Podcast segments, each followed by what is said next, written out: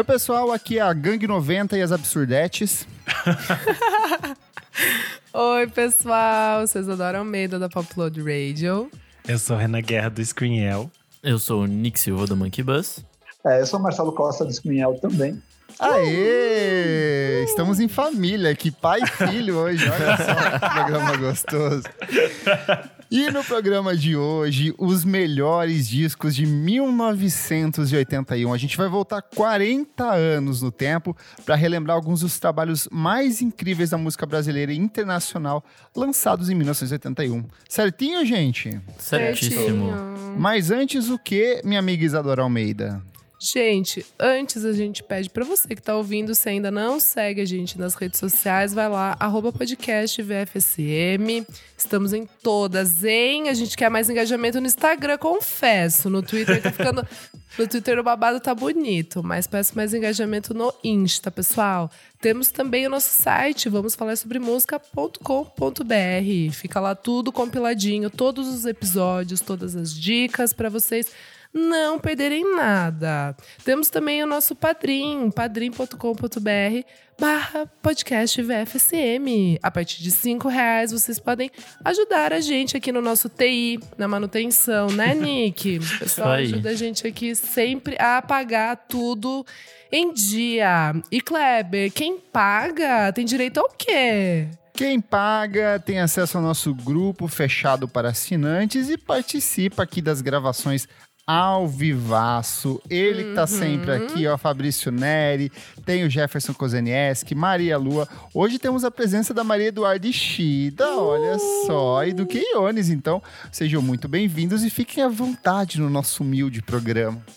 Ai, tudo, é isso, Se gente. quiserem usar só calcinha enquanto ouvem a gente, fiquem à vontade, que eu estou assim nesse momento. Tá bom, mas deixa a câmera fechada, tá? Tá bom. É isso.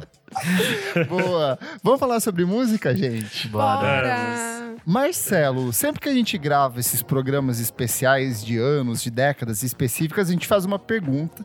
Onde vocês estavam em 1981? Eu não sei se você já era nascido em 81. Já era, já era, já era muito bem nascido já. Ah, eu sou de 1970, então em 81 eu devia estar na 11 quinta aninhos. série, ah, quinta série em Taubaté. Quinta série eu devia estar ah, na escola Ma- Magalhães Bastos, que fica no alto da, ah, da- no alto da cidade, assim. É, foi uma época bem complicada. Estudou com a grávida de Taubaté, Marcelo? Não, não, não. Nessa, né, essa é uma coisa dos anos 2000. Nessa época não tinha, não. Você já tinha alguma relação com música nessa época? Você já curtia ouvir música ou ainda era uma coisa. Ou era muito novo ainda? Já curtia, mas não era uma coisa ah, maluca como é para nós hoje em dia. Assim, para nós estamos aqui gravando. É, o meu pai, né, nos anos 70, ele tinha. Eu tenho uma grande coleção que toma minha sala inteira, É verdade. CDs, vinis e tal. E o meu pai tinha também uma coleção dessas de MPB. Então, todos os clássicos, ah, Chico, Elis, Caetano, Gil, Jorge, ele tinha tudo. Legal. Uma coleção do mesmo, do mesmo tamanho que eu tinha, ele tinha. Então, ele dava festas em casa. Então, eu sempre estava ali de olho. Ah, em 81 já é um, é um capítulo um pouco dif- complicado, porque meus, meus, meus pais se separam em 79, quando eu tinha 9 anos. E aí a gente começa uma fase de decadência familiar. Assim, meu pai sai da cidade, fica só minha mãe. A gente acabou indo para Taubaté, porque meu pai foi trabalhar lá. Então, né, eu, sou, eu nasci em São Paulo, minha mãe também é daqui. Então, é, a gente acabou ficando por lá. Eu fiquei por lá mais 19 anos. E, e a gente acabou fazendo Taubaté a nossa casa. Mas é, foi um ano, por isso que eu falo que foi um período complicado, porque aí eu começo a me redescobrir sozinho, sem ter a figura paterna em casa. E a música começa a entrar nesse período, assim. Legal. Porra, legal história, hein? Eu acho muito legal essas pessoas que têm essas discografias inteiras dentro de casa. Minha família nunca teve isso. A Isa teve também, né, Isa, quando você era pequena? Ah, um pouco, sim. Sim, sobrou umas coisas. Que, assim, reza a lenda, lá em casa meu pai sempre conta que ele tinha uma grande coleção, mas isso se perdeu porque meus avós se mudavam muito de casa e aí quando meu pai ficou mocinho, né? Daí, tipo, vinil, começou a ouvir cassete, começou a ouvir CD e enfim, né? A tecnologia foi mudando. Mas se perdeu, assim. Mas sobrou umas coisas da, dos meus avós e da minha mãe. Chique. E olha só o que aconteceu no ano de 1981. Nessa época, a gente estava com o último presidente militar, então era o João Figueiredo, que ele ficaria até 1985. Já estava naquele período de redemocratização, de abertura, é, a volta do exílio de muitos artistas famosos. É, no começo do ano, Ronald Reagan ele toma posse como quadragésimo presidente dos Estados Unidos, substituindo Jimmy Carter. Meses depois, ele sofreria um atentado, então, tipo, essa coisa de presidente sofrendo atentado desde sempre nos Estados Unidos. Ai, que horror. Em 4 de fevereiro, nasce Sabrina Sato, nossa querida atriz Grande e acontecimento. apresentadora. Ai, Grande amo. acontecimento. Marcelo, você colocou uma coisa aqui que é o show do Queen no Morumbi nessa época, né? No dia 20 e 21 de março. É um dos primeiros grandes shows dos anos 80 no, no, no Brasil e que praticamente ele abre caminho para o Rock in Rio, que é ali Sim. que o Medina vê que a gente tem público, ele começa a negociar com o próprio Queen, que é uma das primeiras bandas que ele fecha. Uhum.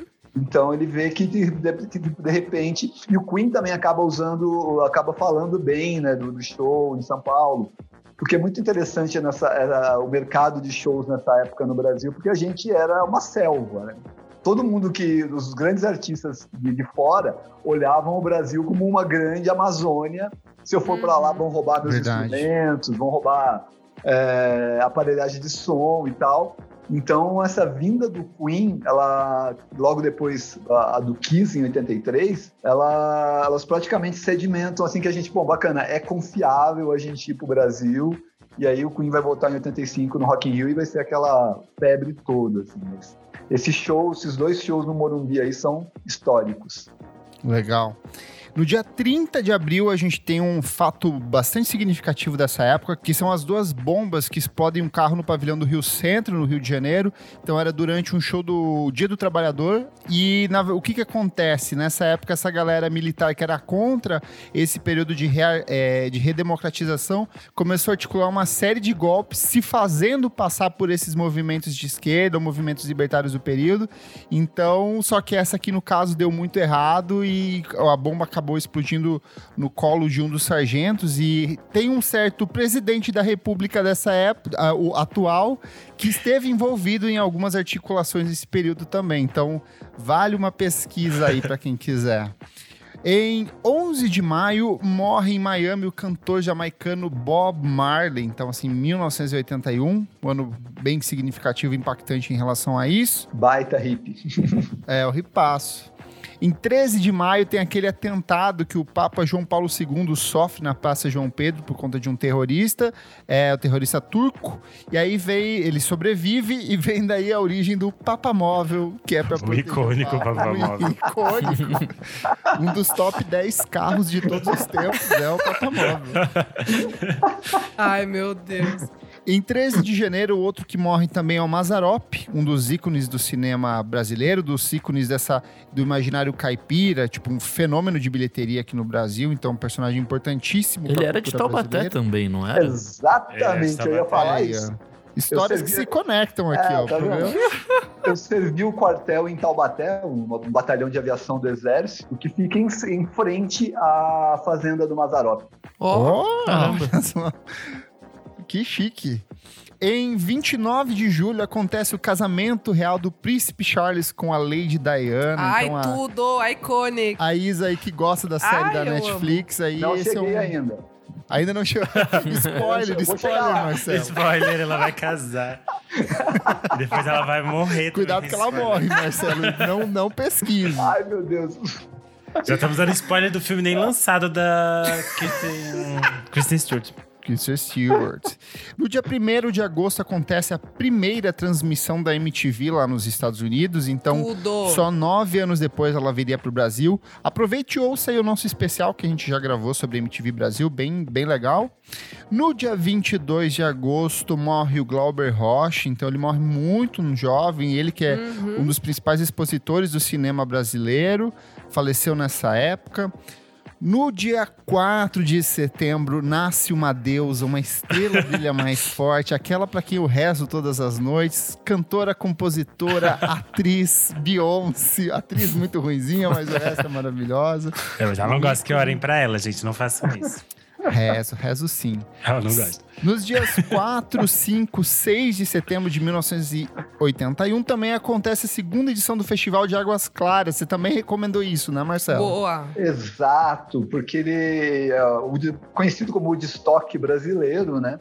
E ele ganhou um documentário excelente que está na Netflix, o Barato da Iacanga, Sim. Perfeito. ah, e que também ganhou um DVD com cinco horas de extras, que saiu pela Versátil, vem pôster, vem um cambal assim, e é muito, muito bacana a história. Boa. Já recomendamos aqui em, em várias edições, na verdade. Sim. Todo, mundo- É todo é mundo muito que bom esse É muito bom.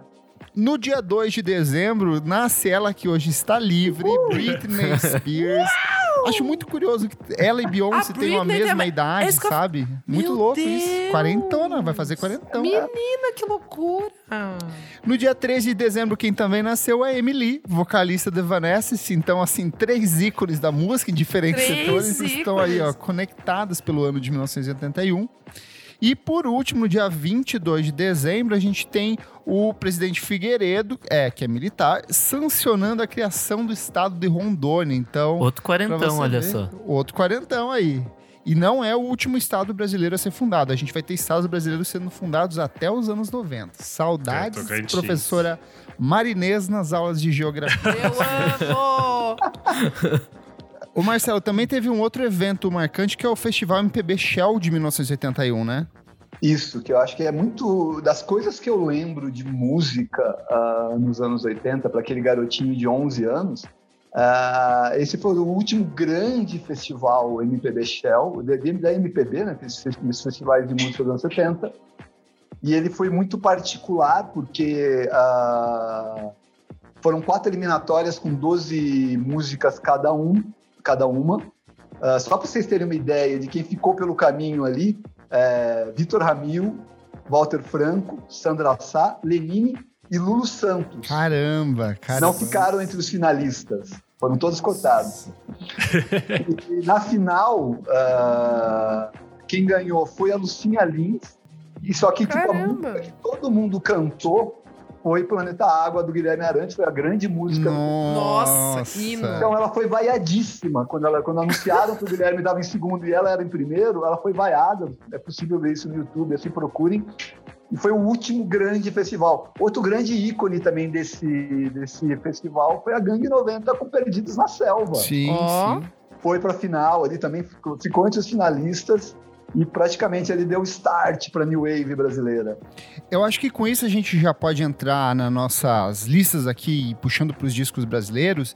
E assim como no programa dos anos 80, que a gente gravou no passado, dos melhores discos, eu acho que 1981 é um ano de transição muito claro, assim, porque a gente tem esses medalhões da, da MPB dos anos 70, a gente vai ter Caetano Veloso, a gente vai ter Gilberto Gil, Chico, Gal Costa, todos eles lançam coisas em 1981, mas eu acho que o, o, o que é mais marcante da década de 1980 ainda viria pelos próximos anos, né? Então eu acho que é meio que um preparatório. E você vê que esses artistas eles estão meio perdidos, assim, porque são trabalhos interessantes, mas eles não são trabalhos que estão nem perto do, do, do ápice criativo deles na década de 70. E são trabalhos que eles ficam tateando, assim, tem um sintetizadorzinho aqui e ali, tem um samba aqui, tem um momentinho de maior experimentação, mas ainda é meio que as pessoas tentando entender o que, que era essa música dos anos 80, né? É que eu acho que era uma época muito confusa, tipo, no Brasil e mundialmente, mas no Brasil, Sim. principalmente, tinha essa questão de começar a se falar de reabertura, de estar começando a rolar isso e.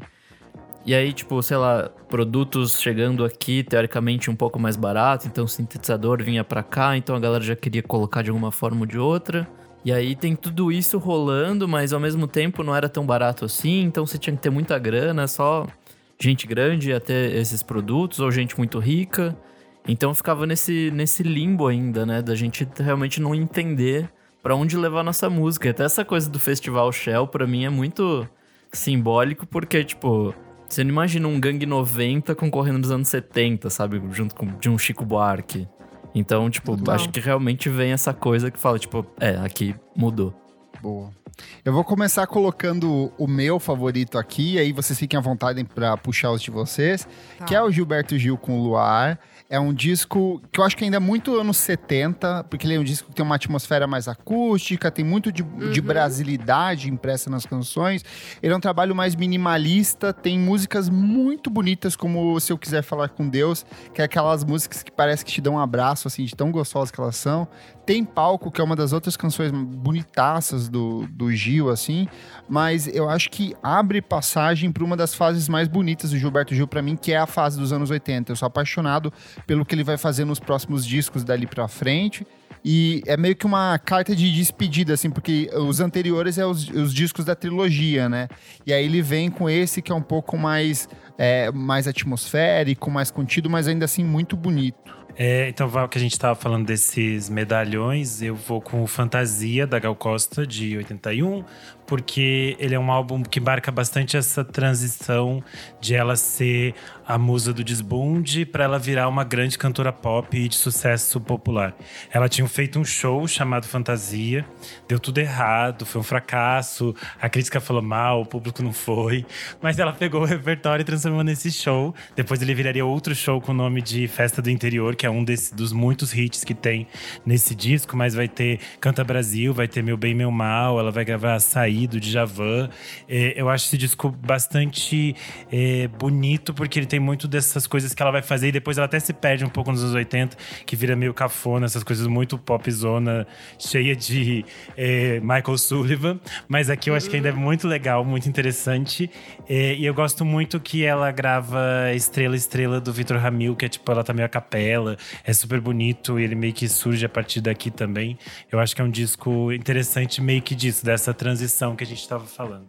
Eu acho legal desse, desse disco é a capa, porque é meio aquele processo de estamos Sim. saindo da ditadura, então vamos quase mostrar a teta aqui. Aí corta, assim, deixa quase a mamiloca ali aparecendo. Vem aí. Vem aí o Mamila. Muito viria, bom. né? Viria. Vi- Viria. Gente, eu vou, eu vou de Djavan, Hum, que amo. Hum, seduzir, que é o quarto álbum dele. Assim, ouvi, parando pra ouvir, parece meio que um apanhado ali do começo da carreira do, do Djavan, mas ele abre pra outras possibilidades. Tanto Sim. que tem ali é, Pedro Brasil mesmo, que é a, a faixa que abre. É, e ela é mais um samba, então tem. É, é muito legal, assim, porque parece que vai trazer em algumas faixas o que é o Djavan e o que poderia vir a ser, sabe? Ele é meio que um álbum, não sei, assim, ao meu, ao meu ouvir. É que o melhor, minha amiga Isadora, era o que estaria por vir. Estaria por ano vir, seguinte, é, ele lança entendeu? Luz, em 84 ele lança o Exato. Lilás. Tem Lilás, Então, exato. E ele vem de uns três discos que ele era muito comparado Eu com o amo. Milton Nascimento, assim. eu amo. Então eu acho que é de- de- eu acho que é bem desses discos da época, um ponto de transição de entender o Isso. que foi feito e o Exatamente. que, que ele poderia fazer ali pra frente, né? Exato. Mas gosto bastante. Você deu a deixa agora. É, é exatamente isso. Acho que 81 é um ano do que, que todo mundo ali. É o que, o que vai vir é muito mais É. interessante do Sim. que foi feito em 81. Eu Exato. fico olhando a lista aqui e em várias oportunidades eu digo muito sobre isso, sobre o, o- surgimento do rock nacional, por que, que o rock nacional surge e com a força que surge, é exatamente uma resposta a isso daqui, a esse Uhum.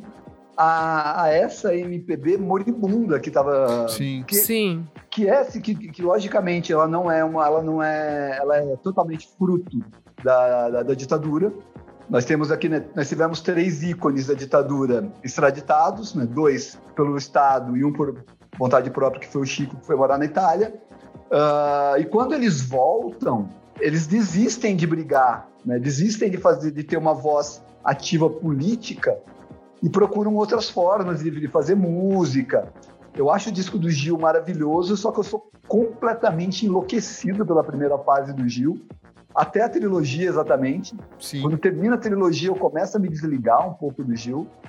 E como um filho dos anos 80, eu me conecto com muito poucos discos desse, desse, dessa fase. Assim, eu vou começar a prestar atenção no Caetano com o Caetano de 88. Sabe? O Chico. Que é quando ele volta a 88, ficar interessante, mais provocativo, né? É, até porque tinha a sonoridade ali do Velô, por exemplo, tem coisas legais, mas é extremamente datada, como datou quase todo mundo, até no- na gringa. É, então, tipo, você pega um Erasmo, por exemplo, que faz tipo um disco com gatinha manhosa, mulher sexo frágil, e era o cara que era o roqueiro, né? Então, é, isso simboliza muito o quanto essa música brasileira ficou acomodada. E quando a gente começar a falar da lista internacional, a gente vai ver ainda um, um- um espaço se abrindo assim, de Sim. uma maneira imensa, assim, tipo, bacana. O Brasil estava completamente acomodado numa música datada e fora do Brasil estavam se fazendo coisas espetaculares, assim. Hoje em dia, por exemplo, eu já acho que a gente está tão avançado e muitas vezes a gente ultrapassa coisas que estão sendo feitas fora. Sim. Nessa época, não, mas é totalmente fruto de uma geração que foi intimidada pela ditadura.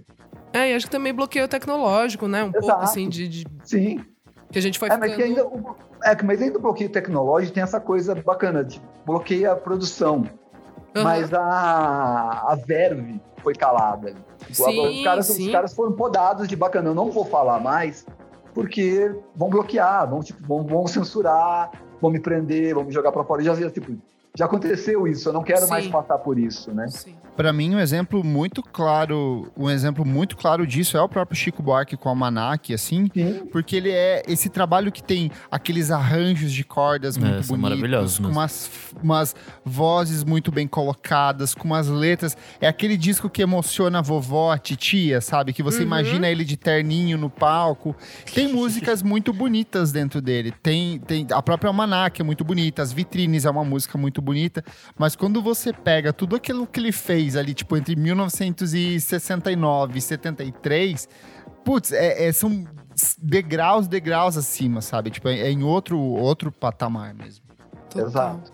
Por outro lado, tem um disco aqui. Eu acho curioso como tem alguns trabalhos que se abrem muito para experimentação. Nessa época, principalmente a cena paulistana estava tendo aquele movimento de vanguarda que é bem interessante e que vai explodir ainda mais ali para frente. Eu acho que o Renan vai puxar um daqui a pouco que só ele Hum. conhece. Eu adoro dizer isso. Mas eu gosto muito da, da Joci de Oliveira e ela tem histórias para voz instrumentos acústicos e eletrônicos. É um disco mega cabeçudaço, mega experimental. Só que ouvindo ele pra, durante a pra construção da pauta, é muito engraçado como ela tava muito à frente dessa galera toda e ela dialoga com umas coisas que são feitas hoje em dia, assim, pros artistas experimentais que eu gosto, sabe? Dessa coisa de brincar com a sobreposição de elementos, de samples, de voz, de músicas que são não músicas. Então é legal ver como no meio desse universo de morosidade, de marasmo e de cansaço, tinha alguns pequenos pontos de, de experimentação que são muito interessantes também. É, o Kleber falou que eu ia puxar. Nesse sentido de São Paulo, é o Grupo Rumo, que eu sempre falo. É, e o, o Grupo Rumo lança em é, 81 o disco chamado Rumo, que é o meu preferido. Apesar de ter muita gente que gosta muito mais do diletantismo, mas eu gosto muito desse, porque ele é bastante experimental nesse sentido da experimentação deles com a palavra, com o formato de canção, eles ficam misturando. O Tati tava completamente doido, então às vezes a música não parece nunca uma música, é só basicamente eles numa grande conversa. A voz da Nata muito e- muito bonita e eu acho muito interessante que abre caminho porque eles vão fazer em 82, que é o Rumo aos Antigos, que é quando eles pesquisam esse universo de música brasileira e resgatam muitos compositores. Então eu acho que é um trabalho bastante interessante e que é, é bastante pontual do que vai vir também pra frente, que vai ser toda a vanguarda paulista, o Itamar, o Arrigo, todas essas coisas. Eu tava pensando no Caetano aqui, porque eu, eu ouvi muito Luiz Estrela. Na verdade, acho que um dos primeiros discos que eu tive do Caetano era uma coletânea. E, e Luiz Estrela era uma, uma dos meus favoritos, assim. E, mas eu queria puxar do Elomar. Elomar, Elomar bateu vontade, muito porque ele é maravilhoso. forte Taubaté, assim, né? Tipo, a gente ouvia muito, principalmente a, a, a turma da comunicação social ali. É, não é algo que eu ouvi em 81, sabe? Tipo, não, não foi, não, não existiu para mim isso em 81, porque era uma era numa cidade interior, 200 mil habitantes, É, ainda que fosse entre o eixo, né? A gente estava a duas horas de São Paulo e quatro do Uhum. Rio, mas a gente parecia no deserto. é, as coisas só chegavam mesmo através de televisão e rádio. Então era Roberto Carlos, uh, Bete Carvalho, o próprio Caetano. Uh, então Elomar foi uma, uma descoberta tardia e que foi muito, muito, muito bacana. Assim. É, o, o Elomar eu acho que é parte dessa nova leva de artistas que as pessoas estão redescobrindo atualmente, assim. Então teve os relançamentos dele em, em, digital. Eu acho que o disco mais conhecido é o primeiro lá, que é o das Barrancas do Rio Gavião. Mas esse que você está falando, que é o, o, Fantasia Leiga para um Rio Seco, também é um baita trabalho de cancioneiro popular, de música regionalista. Então vale muito a pena quem é, gosta, quer, quer entender um pouco o que é essa, o, o true folk, a folk folk brasileira, música caipira, música popular mesmo. Então acho que vale Isso. uma imersão no disco, na obra dele de maneira geral, né? Boa. É, falando desses que a gente comentou, desses medalhões, desse espaço de transição, é, em 81 a Betânia lança Alteza, que é um disco muito de transição, que ela tá muito assim. É, estou fazendo muito sucesso. Ela já tinha lançado Mel, ela já tinha lançado Talismã. Ela tava vendendo milhões e ela tava tipo assim: não sei se é isso que eu quero fazer agora, sabe? E aí o Alteza é meio que tipo, ela fecha essa porta dos, dos hits.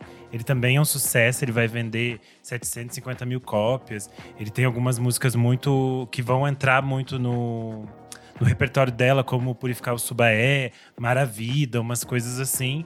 Mas aí logo depois desse, ela decide simplesmente, tipo, não quero mais fazer isso, e daí ela vai gravar o ciclo. E é interessante porque ela se nega a entrar nesse universo de tipo. Todas aquelas coisas, aqueles erros que a Gal cometeu, ela diz: gente, eu não quero fazer isso. Tipo, não quero fazer Michael Sullivan, não quero fazer Etecadinha aqui, não quero isso, eu quero uma viola aqui, por favor. E as gravadoras não querem, e daí tanto que essa parte da, da, da discografia da Betânia fica meio. As pessoas não vão muito a fundo nessa, e muita coisa hoje em dia nem tem direito no Spotify, tá começando a entrar agora, tá meio bagunçado. Então uhum. eu acho que é uma parte meio que as pessoas estão redescobrindo essa, esse momento dela. Uma que eu quero puxar aqui é uma pena que essa cantora já morreu, que era Baby Consuelo. Hoje existe Deus, uma, uma, outra pessoa viva aí que uh, Baby of Brazil. músicas dela. Baita ripaço! Mas nessa Ai, época é, essa senhora Baby Consuelo, que estava viva, hoje não mais, hoje jaz imortal em nossos versos. Ela lançou um disco que eu amo, que é o Canceriana Telúrica, que tem uma sequência de músicas muito. A capa desse disco é icônica, mas para mim ela abre uma sequência de discos que são maravilhosos da Sim. falecida Baby Consuelo, que é o Cósmica de 1982 e o Sem Pecado e Sem Juízo de 1985. É o puro creme da música hippie, assim, alto astral, new wave, tudo, tudo assim, magia, loucura, drogas. Uma pena que ela acabou morrendo no comecinho dos anos 80 e depois nunca Ai, mais. Ai, meu Deus do céu. Gente. Deixou uns 10 filhos aí, mas tudo bem. É isso. Deixou o SNZ. Deixou o SNZ. Que depois também morreu. Que morreram é, todos também. É Ai, gente, que horror batendo madeira. É a karma da família. Que horror. Gente, eu vou o quê? Com ele, Robert. Roberto Carlos, de 81. Ai, gente, esse tem clássico, hein? Esse Menina, é das mamães. Esse é das mamães. esse já chega pra galera que vai no cruzeiro hoje em 50, dia. 50, 60 mais. Esse aqui é. Emoções o... em alto mar. Não, gente, pô, bonito esse álbum aqui. Não, esse disco é um dos mais vendidos dele da década é... de 80. Assim, é uma Cla... coletânea de, de clássicos da música romântica. É o Roberto, mais uma vez, entendendo a fórmula música da vovó Isso. e fazendo um disco assim pras tias. Então é. Não, é e ele já também, né? ali mais velho, já está super estabelecido. Mas Cama e... e Mesa, por exemplo, até hoje é uma das músicas mais tocadas Sim. da discografia dele. A própria Exato. Emoções virou Emoções. uma canção icônica. Cara, então... eu adoro assim? o look da capa. É muito chique, é icônico. Ele, ele tá super. É, ele 10, tá 10. Não, e ele já tá meio assim, tipo, raw, sabe? Tipo, pras. pras vo, pra, charmoso pras vovós, sabe assim? Tipo, ai, nossa, que bonitão o Roberto. Ah, é muito 40 bom. Ter... anos atrás. Né? Pô, e, aí, e ainda arrancando os suspiros da, das velhinhas. Cara, emoções. É, tem também, qual que é boa? Camime. Eu preciso de você. Gente, É tudo, tudo. vários Esse aí, é- eu acho que da- da- do repertório de final de ano da Globo, umas 10 vem desse disco aí. É verdade. e, é um, e é um dos milhões de álbuns que se chama Roberto Carlos, né? Que Sim. coisa. É que depois do, do final dos anos 60 ali, eu acho que o último que ele lança é o Inimitável e depois ele só lança discos Roberto com o nome Carlos. de Roberto Carlos. Roberto Carlos. Ele é a Angélica com a discografia, mano. Gente, só pra fechar aqui os, os brasileiros já pular pro internacional, tem também Alcione, tem Zé Ramalho com a terceira lâmina, tem Beth Carvalho, que não é um. Até nem Beth Carvalho tava lançando disco bom. E Ney. Os, antes e depois são bons. E O do, Ney. Ney, o do Ney Mato Grosso, o Renan já recomendou aqui algumas edições, e a capa que ele tem uns chifres assim, não é? Não, não é esse. É o que eu recomendei era outro. Era outro? Mas esse aqui é o que tem Homem com H, que é o clássico dele, que foi, fez um grande sucesso, mas eu acho a produção muito estranha desse disco. Tem um eco, tem umas coisas meio. Vou muito anos ouvir. 80. Tá. E aí, não sei. Mas tem um hit, tem um hit, é um hit, Homem com H é um clássico. É, é Toda isso. criança viada foi apontada com essa música. Enfim, música brasileira melhore. Esperamos dias É, melhores. É isso. Vai. Vamos internacionais, gente? Bora. Bora. Nick, você que está caladinho, o que, que você quer puxar aí? Eu vou começar com um disco muito ruim, na verdade, que não está na Meu lista. Deus. que é o Face Dances do The Who, que é um disco que basicamente aponta a morte de uma banda que já foi muito boa. Ah, entendi. E aí, tipo, eu acho que isso também aponta um estado do rock que era de tentar se renovar a qualquer custo, porque Sim. essa, essa fase, principalmente, acho que o The Who já tinha experimentado bastante coisa com sintetizador nos anos 70 Sim. ali. Então, nesse eles tentam levar ainda mais coisa e fica, tipo, esquisito. E aí, tudo bem, também tem a morte do, do baterista e tal, que era super importante. Mas, enfim, acho que mostra muito dessa coisa de medalhões da, dos anos 70 estarem, tipo, muito perdidos com os novos rumos da música. Então, acho que grande parte das coisas que são é, que eram esses medalhões, esses mais clássicos, eles não fazem discos exatamente bons. Eu acho que esse começo dos anos 80 tem muito mais disco de gente nova, ou tipo, sei lá, segundo, terceiro disco, do que da galera que tem tipo uns 10 já. Uhum. Por outro lado, meus queridos do Kraftwerk, que vinham de uma sequência de discos absolutamente fantásticos, lançam em 1981 um dos discos mais conhecidos da carreira deles, que é o Computer World. Pra mim, ele é a base de música eletrônica pra muita gente. E não só isso, ele é um disco que foi altamente sampleado Forjou do hip funk. hop ao longo do funk, o hip hop, todo mundo chupinhou as batidas disso. Tanto que a banda tem processos até hoje rolando na justiça pra reaver Bom dinheiro demais. de, do que foi sampleado. E ele é um disco muito bom. Tem uma das minhas músicas favoritas do Kraftwerk, que é o Computer Love. Mas a Tudo. própria Computer World, é- é- eu acho muito engraçado esse conceito de.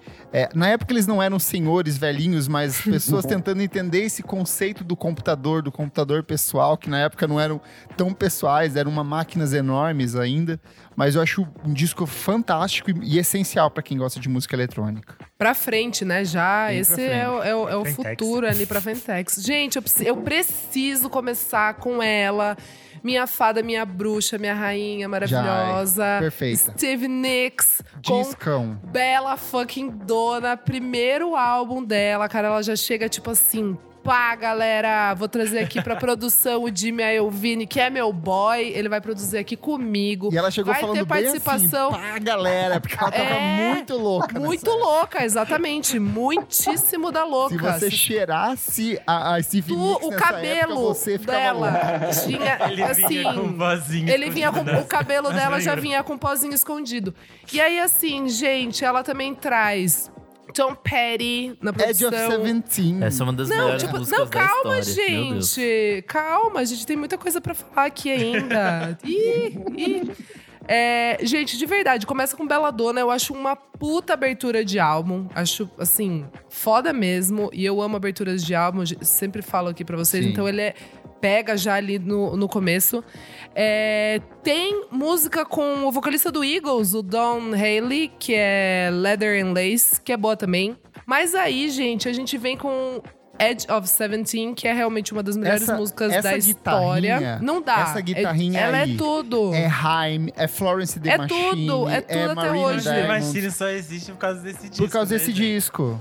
A Florence The Machine só existe. Mas é, gente, tudo, tudo, assim, tudo. Lana Del Rey, todo mundo veio desse disco. Tem uma das músicas da Haim, acho que do primeiro EP, do primeiro disco, que é, tipo, muito chupinhada dessa... É a Sim, guitarra do sim, Edge of mas- Seventeen. Essa é, guitarra mas é elas- totalmente enxupinhada, não só por elas, por muita É forever, gente, né? aquela hora É, que para. sim. Go, go, Sim. go, go, get out. É igualzinho, assim.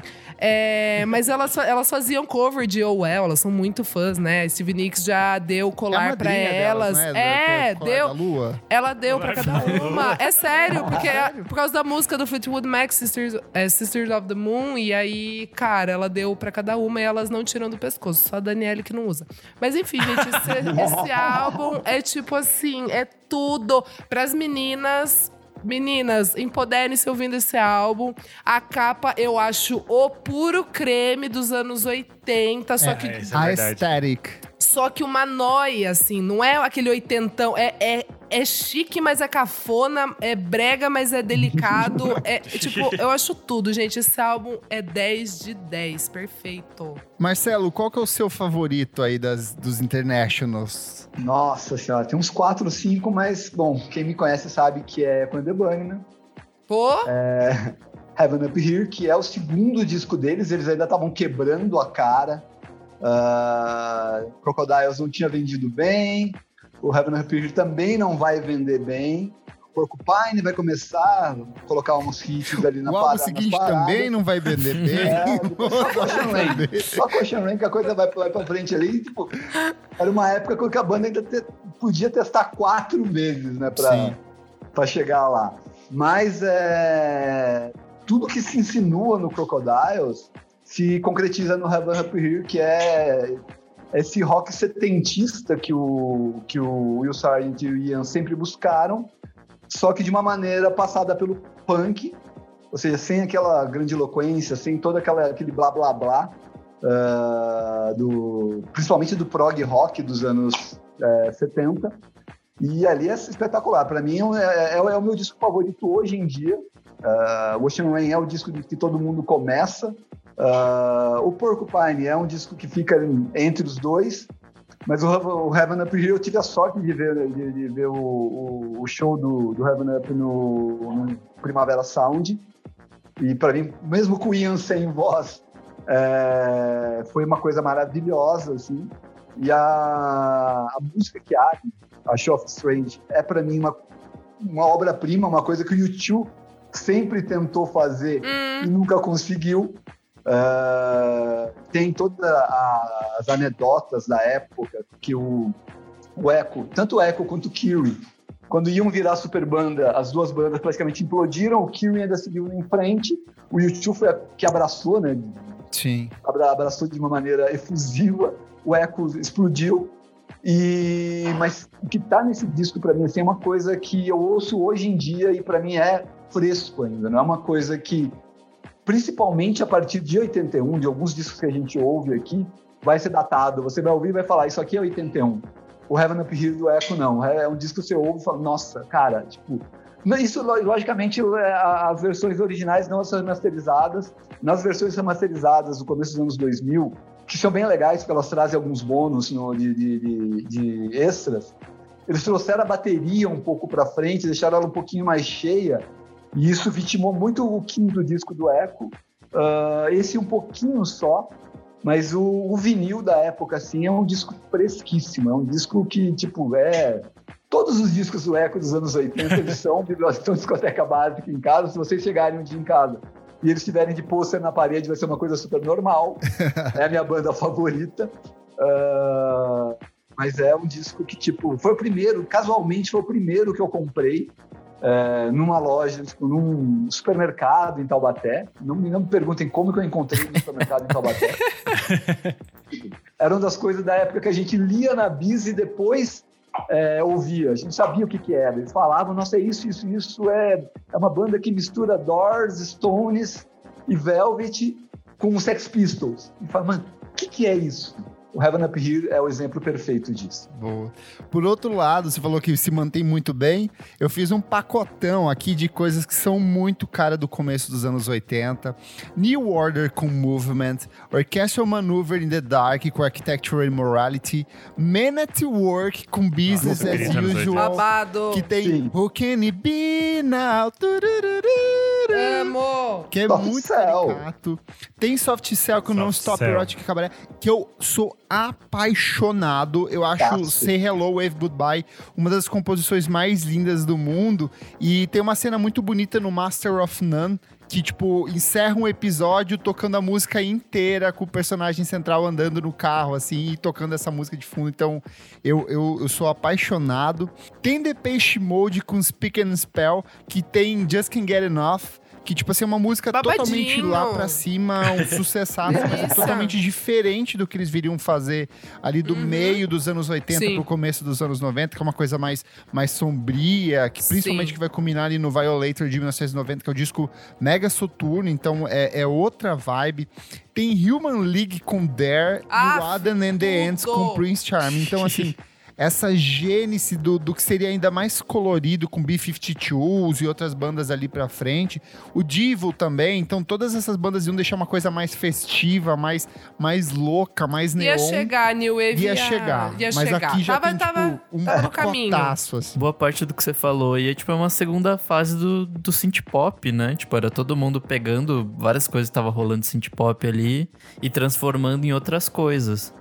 E daí, nesse mesmo sentido, acho que tem o, o, o Gothic Rock, né? O rock gótico, que tem coisas legais nesse ano. Tem Bauhaus, que lançou disco Sim. em 81, tem o The Cure, tem que and the salada, Só uma né? Que correção salada, 81. Que o, o- as pessoas acham que The Cure é uma banda que foi gótica sempre. Na verdade, é Tem esse fases, álbum e eu né? acho que o Tipo, próximo. sim. É, é. Isso. E aí depois eles vão pra uma coisa mais dream pop, mais Sim. new wave. Então, assim, é nesse começo. Até as capas do disco elas têm uma pegada mais acinzentada e tal, mais sombria mesmo. É, são três discos, né? O Fate, o, o, o, o Pornography e esse dos anos 80 de 81. E é muito engraçado, a gente falou essa coisa do, do- do- do- da- das coisas dançantes, eu vejo muito uma influência do Joy Division é, Uhum. nessas bandas. Ah, começando pelo New Order, né, que é tá tentando se reconstruir ali da, da, da catástrofe toda que aconteceu. E vem o YouTube que também está tentando se livrar Super. do, do, do fantasma do Joy Division, que assombra pouco o primeiro disco ali. É, E, e todas essas coisas um pouquinho mais góticas tem um pezinho ali no, no, no, no Joy Division, que, é uma, que marcou muito esse começo dos anos 80. Sim. Super. É, ou falando rapidamente aqui do YouTube October, que é de. Que é Eu de adoro. 80. Então, de 81, o segundo álbum. Cara, Marcelo, eu, eu gosto, mas eu não gosto ao mesmo tempo. Eu não gosto. Tipo, tem músicas que eu amo, mas eu acho ele um, um álbum meio estranho. Até porque é depois dele que o YouTube acho que começa a Sim. dar uma outra engrenada, né? Um, é, é isso, é que 81 é um ano estranho, assim. É. As pessoas estão tentando coisas. E até a narrativa do álbum, tipo, fala muito de religião. Sim. E eu acho, assim, meio estranho. Tipo, eles. É, tem um grupo. É, como é que é? É um grupo cristão, Shalom Fellowship, que daí eles entram numas noias, enfim. Mas Gloria é maravilhoso, tipo, é uma ótima abertura de álbum, eu amo. O meu, o meu preferido de 81 dos internacionais é o Nightclubbing da Grace Jones. Tudo. Porque eu acho Chique. que é. Chiquérrimo. É tipo um grande resumo da? Grace Jones. Isso, a capa é maravilhosa. É, icônica. A capa é muito icônica, é do João Paul Godet, que vai fazer a maioria das capas dela. Ela tá com aquela imagem muito clássica, ela com cigarrinho, tudo muito perfeito.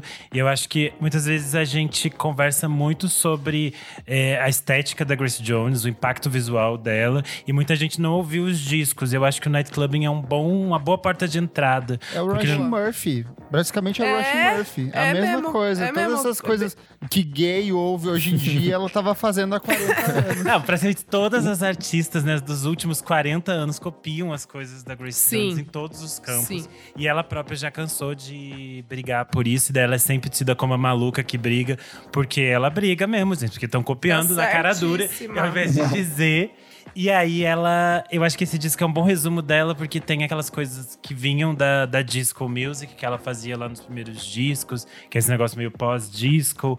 Tem essas coisas que tem. conversam com o reggae, que ela sempre vai trazer. Tem tipo I've Seen That Face Before, que é uma versão dela pro Astor Piazzolla. O clipe é maravilhoso, ela fica Tudo. tocando sanfona. É tudo muito maravilhoso, muito classudo. Eu acho que musicalmente é um puta disco. Tem muito a ver com as coisas que também ela vai apresentar durante a década de 80. Eu acho um, um disco assim surreal de bom.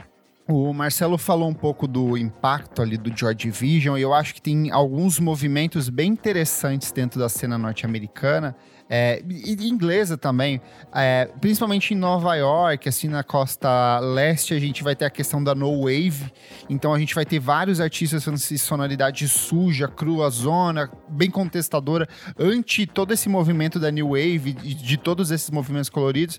Eu acho que o símbolo disso para mim seja o Glenn Branca com The Ascension, que é um Hum. descasso.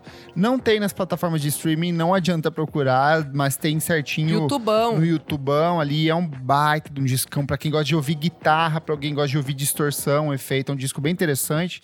Tem o Whippers com Youth of America, que é um baita de um discão de rock. E, e- e também tem o Missions of Burma com Signals, Calls and Marshes. E eu acho que vai desembocar um pouco nessa coisa mais voltada pro college rock, que o R.E.M. vai assumir a dianteira dali um ano ou dois. Então, assim, é meio que o, o, o Joy Division apontou uma direção e foram várias setas, vários caminhos diferentes nesse comecinho de anos 80. Super. Ah, eu quero citar rapidamente aqui uma que é uma coisa mais, mais maluca, assim, que acho que poderia caber aí entre, entre esse grupinho e um pouco. Enfim. É, é o Cabaré Voltaire com o Red Mecha. Olha o é industrial rock aí, ó. É, então, bem industrial, assim. Daí eu pensei um pouco nisso também, porque, sei lá, né? Eles são, eles são de, de Sheffield, na Inglaterra, então eu acho que tem um, esse, um pouco desse resquício, assim, do Joy Division. É bem maluco, gente, assim. quem, quem gosta de, de uma coisinha Um maluquinha, um conceitinho industrial, é bem legal. É, falando de barulhos, então eu vou de punk com, com A levada da breca? Ela mesma. Com o Black Flag, com o Damage. Descasso. O Henry Rollins entra no, no Black Flag no- em 81 e isso vai definir o que é a banda Gostoso. praticamente pra mim.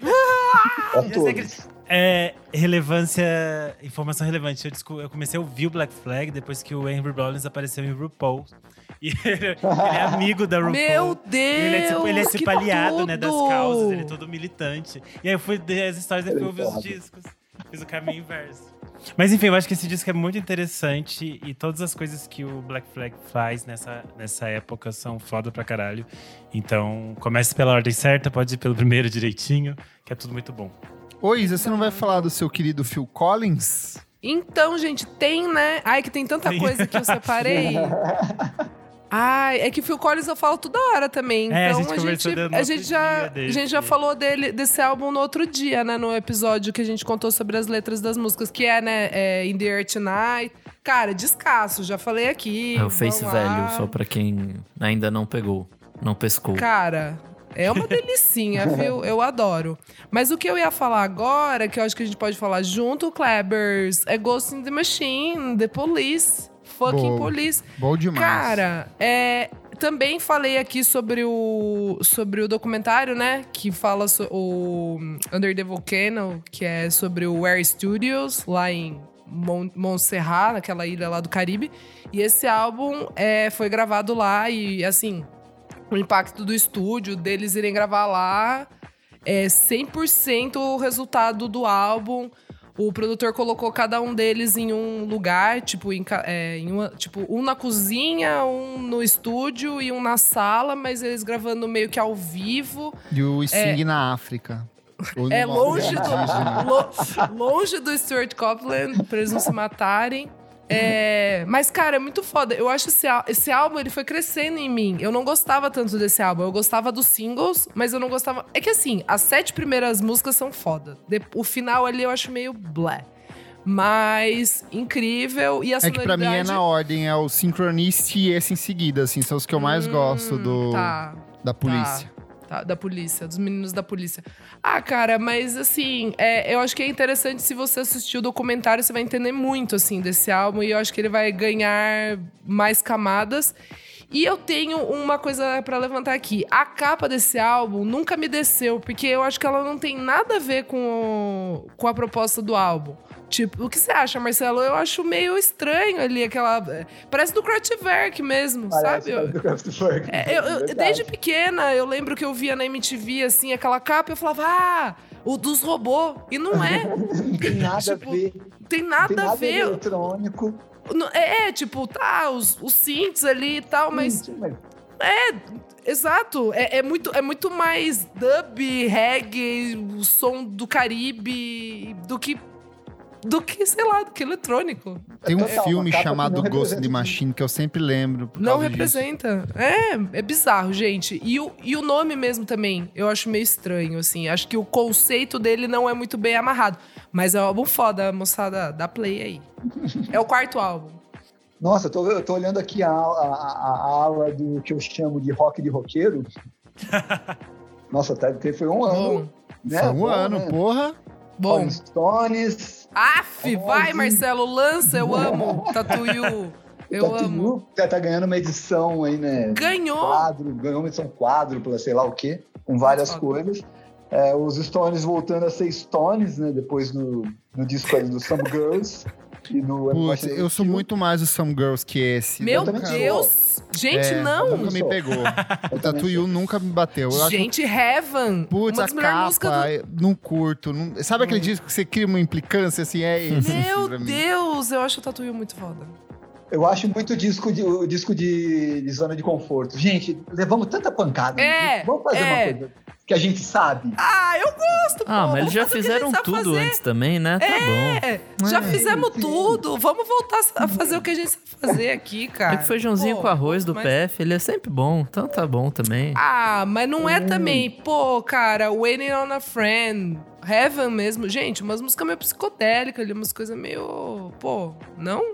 Eu não acho que é o Stories de sempre. Acho que é um álbum mais calmo. Tudo bem, tipo.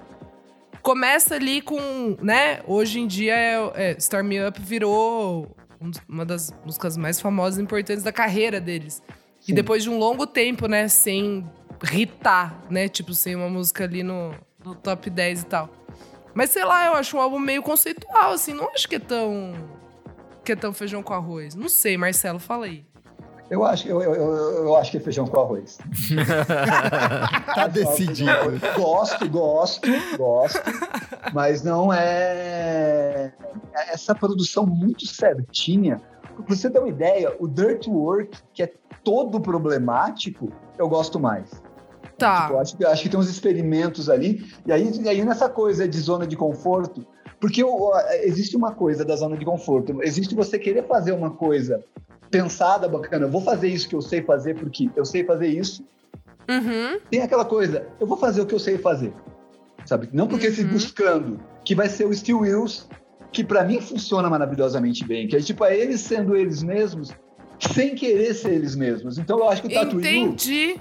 tem uma coisa entendi. deles é quase que uma autocópia. Ó, eu, eu tentei fazer uma, eu tentei fazer uma coisa mais, mais dance, mais eletrônica. Ali atrás não deu certo. O Emotional Rescue é uma É. volta. É, gente, vamos fazer o que a gente sabe.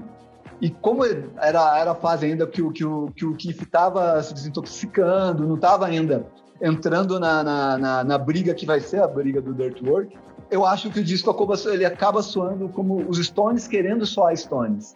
Entendi. Não os Stones entendi. sendo Stones. Que vai ser o Steel Wheels e pra mim o Voodoo Long que eu, eu amo. É, é, é. O do Lounge é muito bom. Quero É. falar aqui sobre homens gostosos que rebolam. eu vou com dois discos. Começar com o Rick James com Street Songs. Eu acho que eu já recomendei ele aqui em algum momento. Descasso de funk, soul, dance, assim. É na capa com aquela botona alta, putz, chique demais, mas principalmente meu amigo Prince com Controversy. Ai, Porque- aprendi esse com as Jaime. Ele vem de um disco fenomenal que é o Dirty Mind, que talvez seja um dos melhores discos do Prince, junto com Purple Rain e com é, é- é um bata, baita de um Times. disco. E aí o ano seguinte ele lança o 1999, que é outro discaço mais festa, mas o Controversy assim, é, eu acho que o- o Cara, é, é cheio de músicas com insinuações sexuais, umas músicas mega polêmicas que dialogam diretamente com o título do álbum, assim. Aquela guitarrinha marota que vai te seduzindo, que te vai te levando junto com a batida, batidinha eletrônica. Então, uma delícia, uma delícia de disco. Essa fase Prince, assim, final dos anos 70 e começo dos anos 80, só acerto, só acerto. Bom demais. Bom, vamos pra uma coisa que eu acho totalmente detestável, mas pode ter quem goste, né? que é Motley Crue com Too Fast for Love, que pra mim é o começo de uma coisa que eu odeio, que é o tipo o glam metal e hair metal e paradas assim de Puta, eu, eu acho musicalmente bem pobre, assim. Tipo, visualmente, esteticamente, pode até ser divertido e tal. É, é a coisa mais legal é, é os cabelos. Mas só. aí vem toda aquelas galera, tipo, Twisted Sister, Bon Jovi, Skid Row, Cinderella, Poison. Tem Eu o Journey aí também. odeio pra- Journey. Nossa, Ah, bom demais! não consigo. Oh, que delícia, que farofa, que glitter, que gostoso. Quanta droga, quanto Los Angeles, que delícia. Eu, eu, eu não vi o documentário que me falaram que é super bom, né? O documentário do Motley Crue. A Isa viu, não Netflix, viu, né? Isa? É que teve um filme que era uma bosta, né? Não, o filme é horrível, é horroroso. Mas não é fiquei ótimo pra dar não. risada. Tipo, é ótimo É pra dar ótimo risada. porque é horroroso. Exato, é ótimo porque é horroroso. Mas o documentário. Gente, eu assisto também bastante documentário, às vezes eu esqueço. Não sei, não tô Cara, lembrando agora. Dessa época também tem Venom, com o primeiro álbum de estúdio deles, que é o Welcome to Hell, que também é outra pegada. Vai, tipo, tudo que tem de bagaceira desse começo de anos 80 aí é. Gente, é, é que junto, louco. O que que tava acontecendo, né? Drogas, né, gente? Pura Meu droga. Deus. Mas é que os anos 80 foi uma grande época de Gente, exagero, mas né? 81 Vocês nem é falaram do ABBA ainda, gente. De Então. ABBA e Venom. Mas tem baba e mais, sei lá quem que tá lançando álbum. Tem gente do jazz, clássico do jazz. lança- sabe assim, que ano é esse? O que, que tá acontecendo, gente? Que loucura. É tão louco que o ABBA se despede nesse. É o último, é o The Visitors, assim. Eu falo assim, gente, não dá mais. Chega. Essa coisa cabeleira aqui Olha- acabou. Olha essa década, já deu. Já, um ano já não dá mais. Chega. Preciso falar de um aqui, ó, é, que é bem importante, que é o Six and the Banshees, com Juju. Ele é um disco bem emblemático, porque ele vai pautar muita coisa do que vai ser feito no final dos Boa. anos 80 e começo É dos anos muito bom. 90. Então, Cocktail Twins, Bjork, todas essas coisas que a gente gosta, eles meio que preparam o terreno, assim, em 1981, e é um disco que continua muito bom até hoje, assim. A E própria o banda, eu acho delineado que- dela continua muito bom até hoje. Exatamente, maquiagem aí. A maquiagem dela também é perfeita até hoje. É uma banda maravilhosa. Tudo de bom. Vocês não vão falar de King Crimson e Rush, vocês que são roqueiros? É, Nick, Marcelo. Olha, eu vou falar que eu, fal- eu faltei nessas aulas aí. Eu que conheço de King Crimson são outros Cara, discos. Eu tava ouvindo Rush hoje, inclusive, mas não é. É, não é, não é. É, esse, é o disco, esse é o disco da Tom Sawyer, né? Que é Sim. a música do MacGyver. É, a música do MacGyver, pode MacGyver. crer. E essa música é- foi usada a exaustão pela Globo nos anos 90 e 2000 em tudo quanto é programa, assim. Tipo, todos esses programas da tarde que nem Eu era não tô MacGyver eles lembrando, vou ver o que que é. Não tô lembrando. Cara, a hora que dá o comecinho, que você eu já sabe tá, o que é. É. tá. Mas eu vou te falar que eu ouvi esse disco pra pauta e eu achei que o, o, o Rush, é uma- é- é- essa fase mais progressiva do Tame Impala, me lembra muito o Rush nesse comecinho, assim. Ah, então eu vou gostar. Tá de usar- explicado porque eu não gosto de Tame Impala. Ah lá. Esse, essa coisa É meio sobre. prog, meio synth, com, uma, com umas músicas mais espaçadas, mas com fundo de música pop. Ah, vou ouvir. Ele é o disco mais popular do, do Rush, assim, tipo, principalmente por conta do sucesso o Sawyer. acho que vem depois, que é um disco que eu gosto. Ah, mas esse, daqui, esse daí, exatamente por tudo que você está falando, é uma coisa que me afastou dele. Ele, é- ele é bem anos 80. Ele é uma, tipo assim, o que que tem do, de, de rock dos anos 70 pra colidir com essa música nova que tá surgindo aqui. Então ele parece que é um híbrido desses dois, desses dois extremos. Nossa, a galera que curte Rush, eu sei que é mó chata, vai surtar. Nossa, mas é muito impossível o vocal do Geddy Lee. Puta que pariu, aquela nhe, nhe, nhe, nhe, nhe. Não dá, cara. Não consigo. Parece um personagem. Só pra terminar, é que o do King Crimson, ele é muito bom. E, cara, ele continua bom até hoje. Obviamente, de novo, as coisas que eles fazem lá no começo dos anos 70 são muito mais interessantes, são. Mas é um disco também bem consistente. Eu acho que vale, vale a pena, assim, pra, pra ouvir. Ele é mais pop. Mas acho que vai, isso, no começo dos anos 70 ou no final dos anos 80 vale muito pra esse ano aí, viu? Sim. A gente vai, tipo, vai olhar assim por replacements, por exemplo. Não é o replacement que a gente conhece, que grava Vai só fazer coisas muito melhores depois. Vai fazer coisas muito melhores depois. O Elvis Costello, ele vai começar o namoro com o dele com o Jazz no Achei Trust. muito bom. É, é, um- eu, eu, é um disco que eu gosto muito, mas Eu nunca tinha ouvido, tá gostei vendo, muito. do da onde ele vinha vindo e da onde ele vai, que principalmente o dobradinho King of America, os- o disco de 86, 87 ali, Mighty Like a Rose e o outro, são maravilhosos, são tipo, são, logicamente ele se aproxima do Paul McCartney, então vai ter uma, uma Uhum. mudança de aura ali. Mas é uma radicalização, né? Para o cara que surge completamente enfiado no rock, no punk rock, rock and roll new wave, e começa a se Uhum. aproximar do jazz, no Trust. Ah, então, tipo, ele vai fazer umas coisas muito legais depois. O Replacements também vai ser. O Replacements vai ser Replacements depois. O Sorry Ma é muito disco curioso, uma é curiosidade arqueológica. Ah, quem mais? Pô, tem a Joan Jett em The Black Hearts com I Love Rock and Roll, que acho que talvez seja um dos hinos dela, né? Sim. Eu quero, só pra fechar aqui, ó, tem... Todo mundo sabe que eu gosto muito do Talking Heads, e eles vêm ali de uma sequência de discos produzidos pelo Brian Eno que são fenomenais, e aí o David Byrne fala pro Brian, foda esse- foda-se esses caras aqui, vamos a gente se unir, vamos lançar um disco, e a eles ruptura lançam... começa aí. Começa aí, o ego dele fala muito mais alto. Ele fala, eu sou o geninho, vocês que lutem. E eles Uou. lançam My Life in the Bush of Ghosts, que é tipo, é uma combinação dos dois. Tem aquela guitarrinha do Brian Eno, que é muito caracter- característica, aqueles timbres bem típicos da guitarra do, do, do Brian Eno, com as letras do David Byrne, então eu acho que é tipo um disco que sintetiza muito dos dois. Por outro lado, os outros membros do, Tom- do, do Talking Heads formam o Tom Tom Club, que lança um disco de, que é tipo um disco bom e que tem tipo Genius of Love, que é tipo assim o grande sucesso deles e que é uma das músicas mais tocadas dos anos 80, que anos depois a Mariah Carey vai samplear pra fazer Fantasy, que é um espetáculo de música. Ai, que tudo!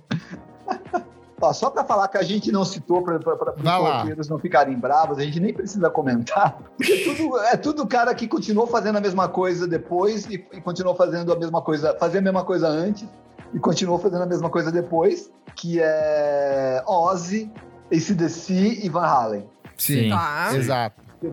Três rock de roqueiro, assim, que tipo... Bom. Bom É, citar. Boa.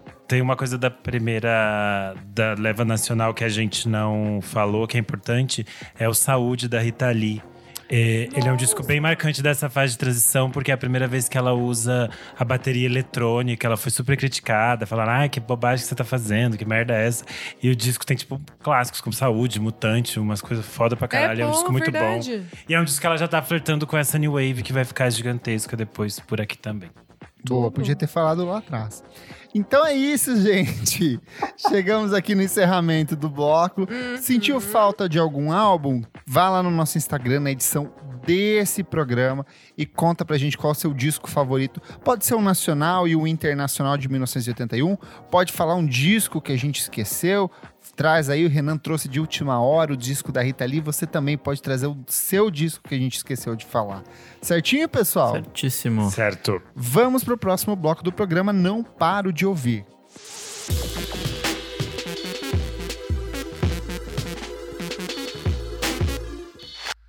Não paro de ouvir. Isa, o que, que é este bloco? Renezinho, nesse bloco a gente vai trazer lançamentos que a gente não para de ouvir. Boa para começar. Então vamos com o Marcelo, que é convidado. O que, que você anda Ah, ouvindo, Deus. Marcelo? além além do, das músicas de criança. As músicas de criança estão reinando em casa, a gente vê. Muito bom. É, eu estou ouvindo muito nesses últimos dias, é, muito envolvido pela Faro, que é um- uma aliança que o Screenel faz parte lá de sites latinos, Chique. e que depois eu fui descobrir que vocês, por exemplo, já te devem ter falado delas, e que já rolava, rolou um QXP com elas já, que é a Los Bichos, é, é um quarteto uruguaio, londrino, que está sendo produzida pelo Alex Capranos, e o disco vai sair em fevereiro, o Capranos do Franz, e o disco ela saiu hoje, no dia que a gente está gravando aqui o podcast, saiu o segundo clipe, uh, Bom. Good to Go. Ah, elas já tinham lançado umas semanas atrás Las Panteras. É uma coisa meio de cúmbia psicodélica, cúmbia rock psicodélica, instrumental. Quatro Minas é demais. É demais. A estética dos clipes. Nesse segundo clipe que estreou hoje, o Alex Krapan, o Alex, ele, ele atua, ele é um dos personagens do clipe. No primeiro é uma coisa muito as Panteras mesmo, a- o, o seriado. E é muito legal, assim, principalmente nessa coisa saindo da Venezuela, do Uruguai, juntando ali com a Inglaterra. É, ouvindo bastante, vai sair pela Six Lang, então, tipo, vai ser uma- um disquinho badalado em 2022. Sim, super. Chique. O pessoal tá apostando Boa. nelas aí nos festivais. Já tem um tempinho. Bom demais. Amei. Isa, e você, o que, que você está ouvindo? Gente, eu tava de férias, então assim. Tirou férias. tô- tirei férias, aí foda-se. Tava já cansada. Não ouvi ainda a menina dela, então tô Também aguardando vocês falar. Tô aguardando vocês falarem sobre ela. Mas eu ouvi o Red da Tay, porque é o meu favorito, é o álbum Tay. favorito dela. E daí eu tive que ouvir. Ai, merda, gostei, né? Porque eu gosto do álbum. É, tá muito gost- bom. Ficou, Ah, é eu, eu bom. gostei. É, ai, foda, é bom. Fazer o quê? Eu gosto. Eu gosto bastante do Red. É, que mais que eu ouvi? Ah, o, o Idols lançou o Crawler, eu gostei, porque o Ultramono eu achei meia bomba. Esse eu gostei. É, tem algumas. Assim, Idols, Nunca- a banda que nunca entenderei. Amigo, já expliquei pra você. Foi Eu só sei, uma, mas continuo uma sorte. entendendo. É, não, tá tudo certo. É só uma sorte ali no espaço e tempo. É, e são esforçados ali. E, e são legais, presença de palco, vale bastante também no mundo do entretenimento. Mas gostei, gente. Achei mais honesto, assim, a, a, a vibe ali. É, não ficou meio. Porque no Ultramono eu acho que o Kenny Beats, ele não funcionou direito ali. Meio que pegaram um cara americano que trabalha com hip hop, foram tentar fazer um negócio, não, não ornou. Aí nesse, já achei que já deu uma ornada mais legal. Gostei bastante de algumas músicas, algumas achei ok. É, não sei se eu falei aqui do Beach House, falei? Não lembro. Once, Twice, Melody. Trouxe, A gente né, falou semana semana A gente passada. falou. Ah, isso. tá. É, da Ivor também, semana passada, baile, essas coisas. Tô ouvindo ainda, gente. Não tô Isso, muito. a gente falou a- no- nas suas É. férias. Isso. A da Mitski também boa pra caralho. Não Também. Eterna Rainha. É, gente, tá tudo certo então. Eu preciso ouvir as músicas que saíram essa semana. Arrasou. Nick Silva, o que, que você ouviu neste final de semana? Bom, eu quero aqui, primeiramente, requentar uma dica que você deu semana passada com o Revisitar do Pluma. QPzinho maravilhoso. Puta que pariu. Muito bom. A faixa título é sensacional, assim, tipo, amei demais. Minha segunda dis- dica é Disca. o Silk Sonic com An Evening with Silk Quero Sonic. ouvir. Eu não ouvi ainda. Não ouvi ainda também. É, também não ouvi. Tô esperando passar o Tudo. hype. É, assim, É, dá se uma- você tá esperando alguma coisa de muito revolucionário e de que, meu Deus. Não, são só duas. Não, eu vou me divertir. E nem é sobre isso. São duas nem pessoas é que se entendem muito bem musicalmente e que estão junto ali fazendo um sonzinho 70, 80, assim, R&Bzinho. Isso, pra vender Disco. mais. É bom. Puta, é muito bom, é muito divertido. O disco é curtinho, assim, então, tipo, super dá pra rolar. O Anderson Ah Paak chata. é um monstro na bateria, então os grooves dele ali são, tipo, fodas. Enfim, eu sei que tem gente que não gostou, mas foda-se. Eu amei. Gente, o Clever. O Kleber tá fazendo mímicas aqui. Nick, Quem, eu tô quem, com a- você. quem assina o é Padrim bom. pode ver as mímicas do Exato. Clever quando ele não gosta das coisas. Pode ver o live reacting do... Não falei nada. Gente, eu É. estou Vocês numa não falaram fase, nada, ficou só pra quem tava aqui assinante. estou Nick, numa fase da minha você. vida que Vou eu não perco mais você. tempo. O, o Renan, eu encontrei com ele na, na, na festa que a gente foi semana passada. ele falou assim: Ah, achei que você fosse falar mal do disco da Cell. Eu não perco mais tempo falando de coisas ruins. Que elas morrem por conta Ai, própria, gente. olha- Eu então adorei. deixa. Olha que coisa. E a voz nem, a voz nem enganou, Isadora. O tom fica Eu assim, gostei. Eu A, gostei, a eu falei pra tá você. rouca. A Eu tô tá rouca. Eu tô com dor de garganta. Mas eu adorei real. Eu achei gostoso. Enfim, não vamos entrar nessa. Nick, eu tô com você. Enfim, os caras são foda, o disco é muito bom. E é isso. É, minha próxima dica, EPzinho novo do Keitranada, que saiu essa semana. Achei bem bom. Ai. Bem legal. EPzinho de três faixas, é ele produzindo com gente como Her, Thundercat e Mati Home. Nat Roots. Passa rapidinho, assim, só dá o play, vai, muito gostoso. E minha última dica é uma bandinha que eu descobri esses dias, canadense, chama Fan Club Wallet. E o fan é com, com A, Fan Club Wallet. É, eles lançaram uma música que chama That I Don't Do. E é meio indie rock de garotas, tipo Soccer Mommy, é, Snail Hum, Mail. Gosto. Mas também tem uns toquezinho meio Bem. indie anos 90, do, comecinho dos 2000, assim. Indianos 90. É, eu achei muito Chato, né? divertido, Muito muito, chato. bom. E é isso. Boa, amigo.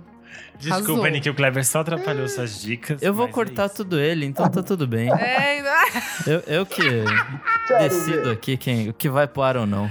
ai, muito bom. Eu vou furar a fila antes, já que o Kleber sempre tem uma, ir, Nico, uma boa ir. lista. E eu vou trazer as minhas dicas de hoje. É, eu gostei muito do novo single do Big Thief, Timescaping. Bom Ai, demais. saiu, muito gente, boa. Eles são sempre maravilhosos. Ai, É a segunda melhor dessa leva pra Ai, mim que até agora. Aquela Eles vão é melhor. lançar o disco novo em 2022, vai se chamar Dragon New Warm Mountain, Uhum. I Believe in You. Meu Deus, é quase um livro. e aí, Sai no dia 11 de fevereiro pela 4AD. estamos todas ansiosas. É, 20 além- músicas, Isadora. Vai ter paciência pra ouvir 20 músicas? Vou, porque Deles a eles gente sim, tem. eles sim. É, o Kleber tinha indicado o, o Jokestrap no Twitter. Muita gay Ah, ficou me é marcando. O que, que é jockstrap, Renan? Eu não sei, me conta. O que, que é uma jockstrap? Ai, É, vocês gente, parem. não joguem o nome da banda Joga sem, sem- Não, não joga só Jokestrap no Google, tá? Joguem Jokestrap Band ou Jokestrap É muito single que bom. eu falar, porque Jokestrap em si vai aparecer um monte Joga fora. male. Sim, Male. Eu acho que vai ter uma sim. visão interessante. então não joguem isso lá. Mas esse single chamado 50-50 é super legal. Eles têm um É clipe muito bom. gravado num bueiro que parece assim aqui no centro. É tudo de bom. Eu adorei muito essa música. Parece mesmo, gente. Parece a Zig que eu fui. Eles são louquinhos, é bem legal. É bem divertido, gostei bastante. É uma das minhas apostas pra 2022, assim como. Eles já lançaram um EP muito Já, bom ano muito bom. passado. É tipo dupla maluquinha, eles pervertem música pop de um jeito bem legal, assim. Sim, muito Quebradinhos. legal. E aí o outro é o single novo do Supervão, PVT. Ai, Tem a participação da Cookie, que é a Camila Cookie, que é do. Musa Híbrida. Musa Híbrida. Era. achei bem interessante. Ela é solo agora. Isso. Aí agora ela assina só Cookie. vi. Ai, com que que eu? tudo. Ouvi. E achei é bem bom, ninguém interessante. quer dar, né, Renan? agora todo mundo quer. Agora que estamos com as duas doses. De jockstrap, tá querendo.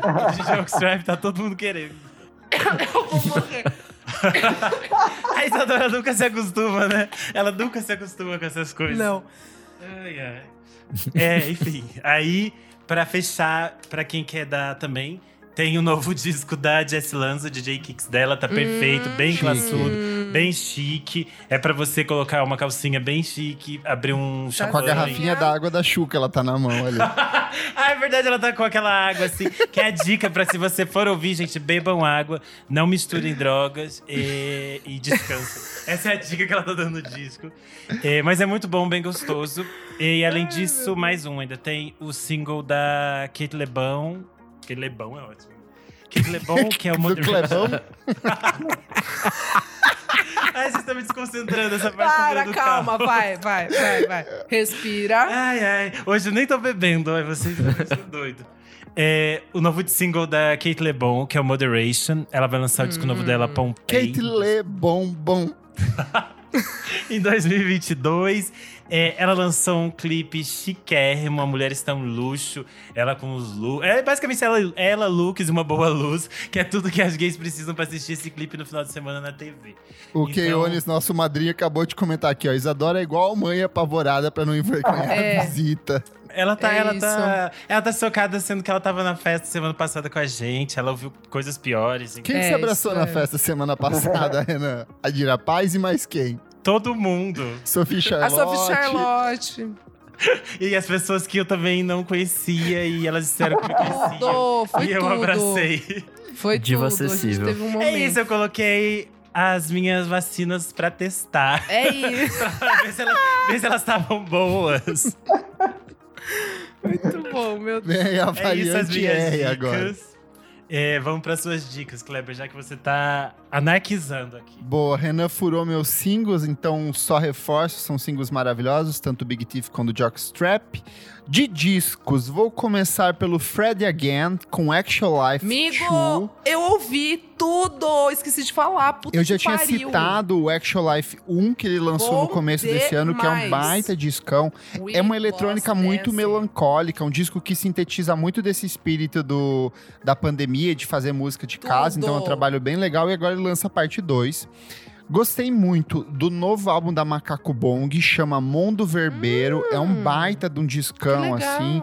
Todo foi, foi o primeiro disco também produzido por eles na pandemia, então tudo é gravado à distância. Só que ele tem uma homogeneidade muito foda, são umas músicas muito boas, com uma estrutura meio crescente, assim. Tem muito de ritmo regional, principalmente é, ritmo cuiabano, ritmo paraguaio. Então, nesse cruzamento de fronteiras, nessa região ali onde a banda se formou. É um trabalho muito legal, vai do pós-rock pro jazz, pra música psicodélica. Eu acho que sintetiza muito desse macaco bong lá do comecinho dos anos 2000, quando eles se apresentaram, quando- tiveram um disco lançado pelo Trama. E eu acho que é um trabalho bem legal pra começar a ouvir. Gostei muito da minha queridíssima Alessandra Leão com Acesa. Quando ela lançou o álbum anterior, que foi Macumbas e Catimbós, eu recomendei aqui. Esse é um disco de ciranda, só que com uma pegada muito mais eletrônica, com mais experimental. Ela assume a produção de um jeito muito interessante. Então eu acho que é um bom começo para quem nunca ouviu Alessandra Leão e tem entre as convidadas a maior de todas, a eterna rainha, como diz nosso amigo Renan, a Lia de Itamaracá. Então vale muito a pena ouvir esse disco. Adele com 30. E aí? Eu fui cheio de preconceitos, porque eu, eu gosto muito de Adele, tá? Diferente dessas outras pessoas que falam, ai, Adele é chata, bibibi. Eu gosto muito dela, mas eu fui assim. Ai, mais um disco produzido pelo Greg Kursing. E aí, quando você chega, você descobre que o Greg Kursing só produziu metade do disco. Ah a outra lá. metade é do Influ, Espertinha. que é o nosso maravilhoso produtor que trabalhou com Salt, que trabalhou com a Little Sims. com a Little Sims, no discão dela desse ano. Tem uma música produzida pelo Tobias Jasso Jr., que já se garantiu o aluguel Ah pelos lá. próximos cinco anos, delícia. então não vai mais Pagou. Ou seja, não Pagou. vem disco, é.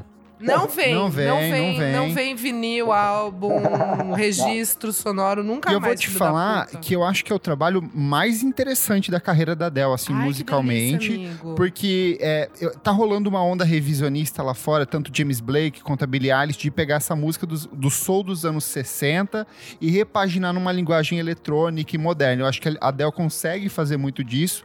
Love is a Game, que é a faixa de encerramento do disco, é um espetáculo produzido pelo Influ. É uma dessas músicas que vão crescendo com harmonias de vozes, tem uns ecos de Phil Spector aqui e ali, tem um pouco de elemento de bossa nova em alguns momentos, desse soul dos anos 60. E o Martim da E é um Vila discão onde? que é, é, Martim da Vila nessa ele conseguiu se escapar, né? Eu acho que ela foi samplear outras É? pessoas aí. E é um disco Tá. muito bonito, porque fala muito sobre a separação dela, o divórcio dela, mas eu acho que acima de tudo fala sobre essa solidão dos 30, sabe? De você chegar num ponto da sua vida em que você se sente sozinho. Ela fala assim: Cara, eu sempre gostei de estar sozinha, mas pela primeira vez eu tô sentindo o peso disso.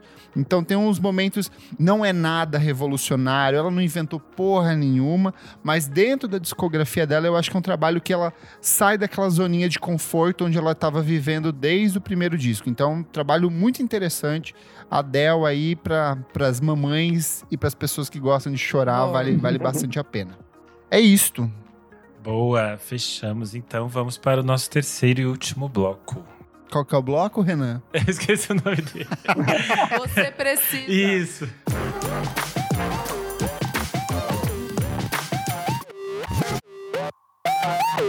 Pessoal, começando o nosso último bloco, você precisa ouvir isso, Nick. O que, que é esse bloco? Nesse bloco a gente dá dicas atemporais de qualquer coisa, basicamente.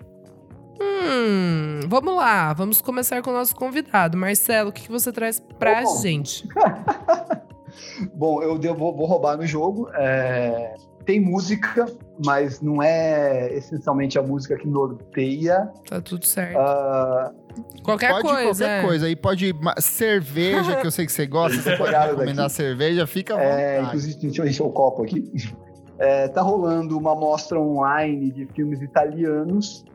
Hum. Aí, O site, o site é festival de cine, festivalcinemaitaliano.com.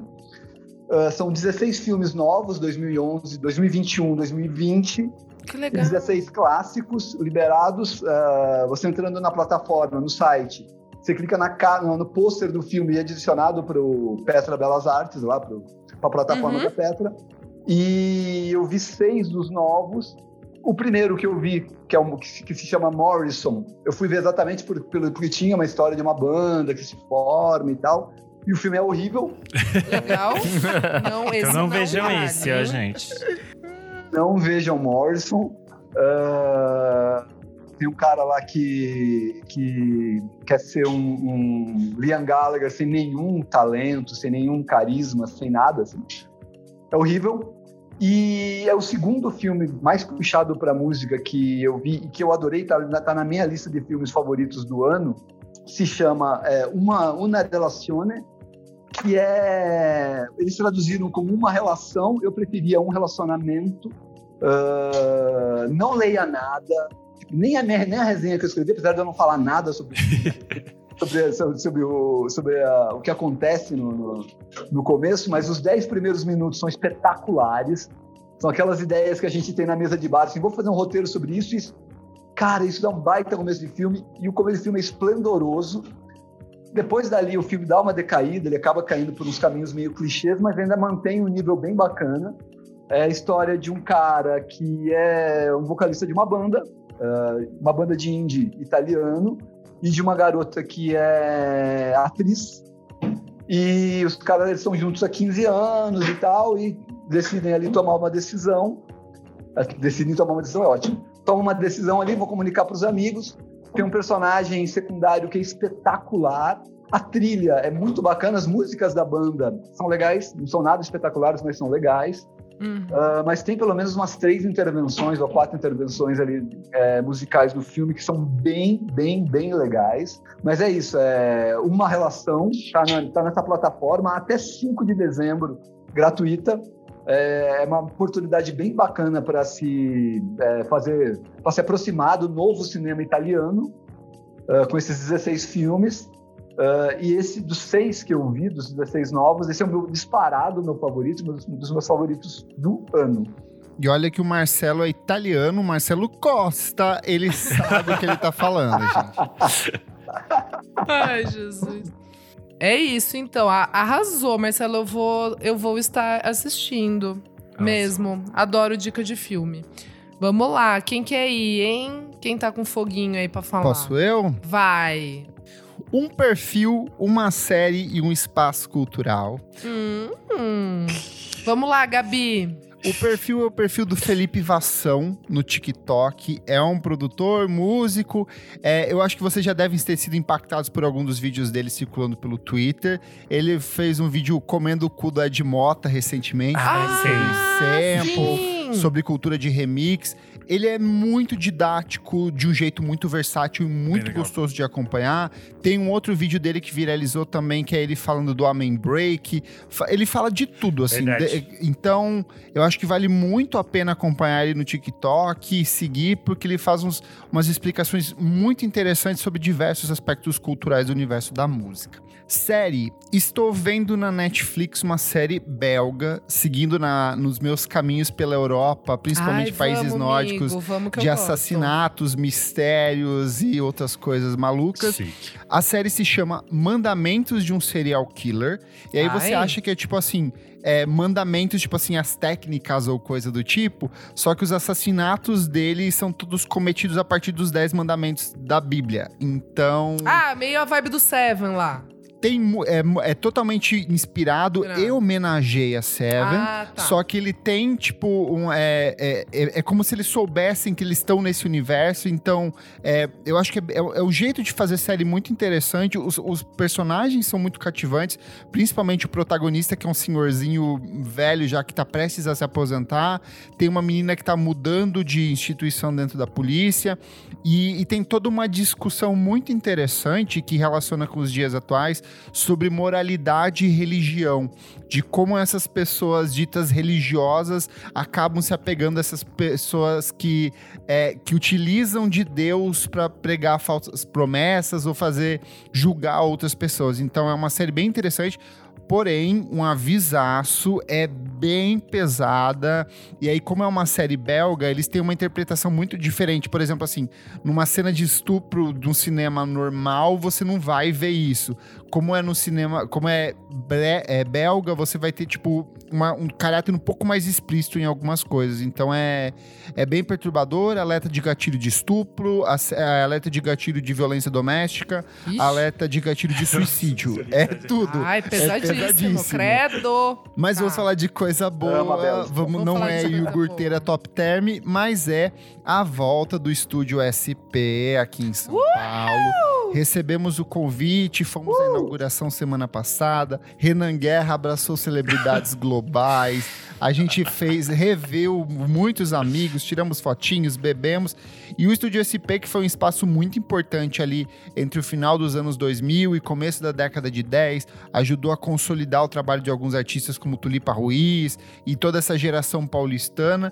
Tá de volta agora, tem basicamente corra para comprar seus ingressos, porque a maioria das coisas já estão esgotadas, inclusive o show da Del Rey que eu queria muito ver já esgotou, Nossa, mas então 2011 essa coisa de esgotar o show da Del Rey. Pra você sim. ler. Sei. E tá tudo Sim. esgotado. Tá, Tá tudo tudo esgotado. Várias coisas esgotadas. Otto esgotou, Céu esgotou, Del Rey esgotou. Tem uma vibe bem 2010 na inauguração ali. A gente tava, tipo, curtindo e falando assim, nossa, parece que estamos em 2010. Mas eu acho que eu acho que pode abrir espaço para essa nova geração de artistas. Eu acho que é essencial. Mas fica aí a dica para quem está por São Paulo, quer curtir um espacinho para ouvir música brasileira, vá ao Estúdio SP. Eu acho que o cedo e sentado é mais fácil de conseguir, mais de chegar lá e tal. Então pode ser mais tranquilo para quem quiser conhecer o espaço. Vai ter algumas coisas como o Gaê, o Benti e tal. Então acho que é mais cedo, mais tranquilo. Não Eu precisa acho, por até ingresso. que, é, eu acho até que a- a- o line do Cedo Sentado é muito mais interessante Sim.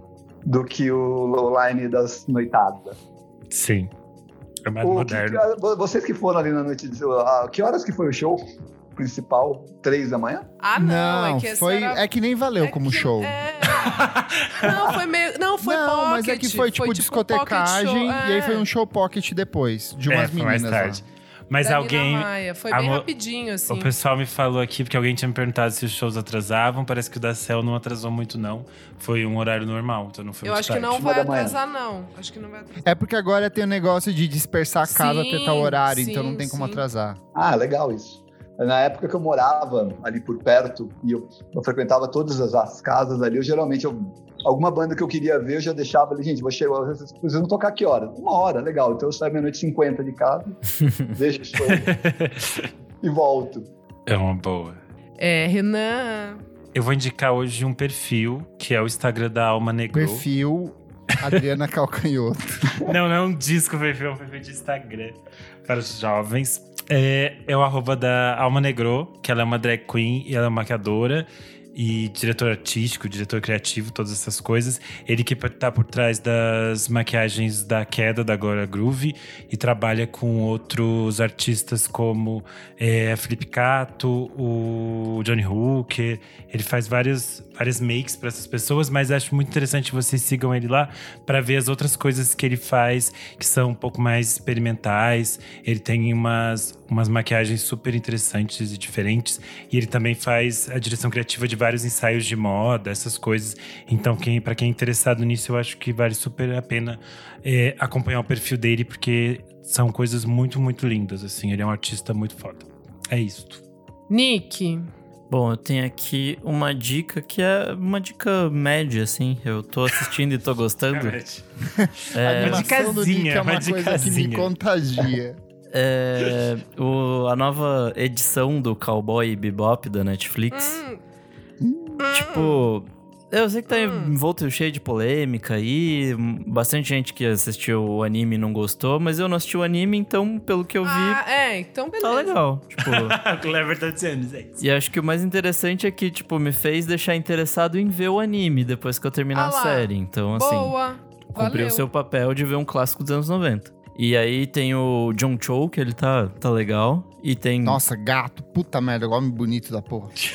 E o resto do elenco eu não conheço, assim, tipo, nu- nunca vi. Mas enfim, é, é tipo divertidinho, assim, meia hora cada episódio, bem levezinho. Eu não sei se o anime ele tem uma, uma história amarradinha, mas pelo que eu vi que eles estão fazendo aqui, existe um, um plot meio que a ser seguido em vários episódios, mas cada episódio é meio que separado. Eu não sei se o anime é assim também. Eu verei depois e trarei notícias pra vocês. Mas é isso. Eu tô na metade e tá, tá divertido. Boa. Arrasou. E você, minha amiga Isadora? Gente, eu vi uma minissérie que é tipo assim, é 300% Dorinha Core, se chama The Pursuit of Love, tá na HBO Max. Ela é pra quem gosta de Downtown Abbey e tudo que envolve é, pessoas ricas na Inglaterra, década de 20 até 40 e pouco ali. Deus, eu tipo, teria que ver. Pri- Renan! Já vou colocar Renan, meus bobs no cabelo pra Renan, assistir. já coloca a pantufa e o hobby de seda. é Nossa, ainda tipo tem a assim- Lily James. É a Lili. Não, calma. É tipo assim, é o combo da alegria. Quando eu vi que tava aquilo ali, eu fiquei puta. E é assim, já começa, né? BBC. É da BBC. Cara, é perfeita. Perfeita. Lily James ali de, de protagonista, junto com a Emily Beechan. Acho que é isso. É, gente, a história é baseada no conto da Nancy Mitford. Ela era uma das Bright Young Things, que, são aquelas, aquela galerinha muito louca, rica, da, do entre guerras ali, né? no- na Inglaterra, que eles eram fotógrafos, artistas, poetas, mas todos muito ricos, de famílias muito ricas. É, e que eles, assim, meio que enlouqueceram ali, anos, né, nos anos 20, anos loucos, e eles, come- e eles têm, tipo, eles meio que fizeram coisas que reverberaram. Esse que é o grande ponto. Não estavam ali só de graça nas drogas e na bebida, não. E na curtição. É, e esse, o Pursuit, The Pursuit of Love, é um dos, dos clássicos da, da Nancy. E aí fizeram essa adaptação pra minissérie.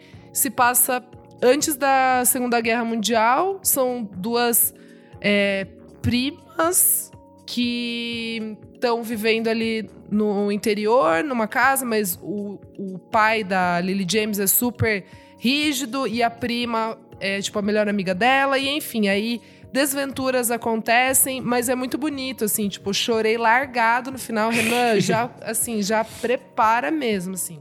Você vai gostar bastante, achei uma delicinha, gente. Quem é fã de Downton Abbey E ainda tem o padre de Fleabag. é, quem e tem o saber. padre de Fleabag, que ele é um dos Bright Young Things, louquíssimo, super rico, uh, artístico, Isso. que tem, sei lá, um cavalo dentro de casa, sabe essas coisas? Aonde tem? Na HBO. É Tá. minissérie. Boa. Eu assisti em um dia. São acho que cinco HBO, episódios. ma. É isso.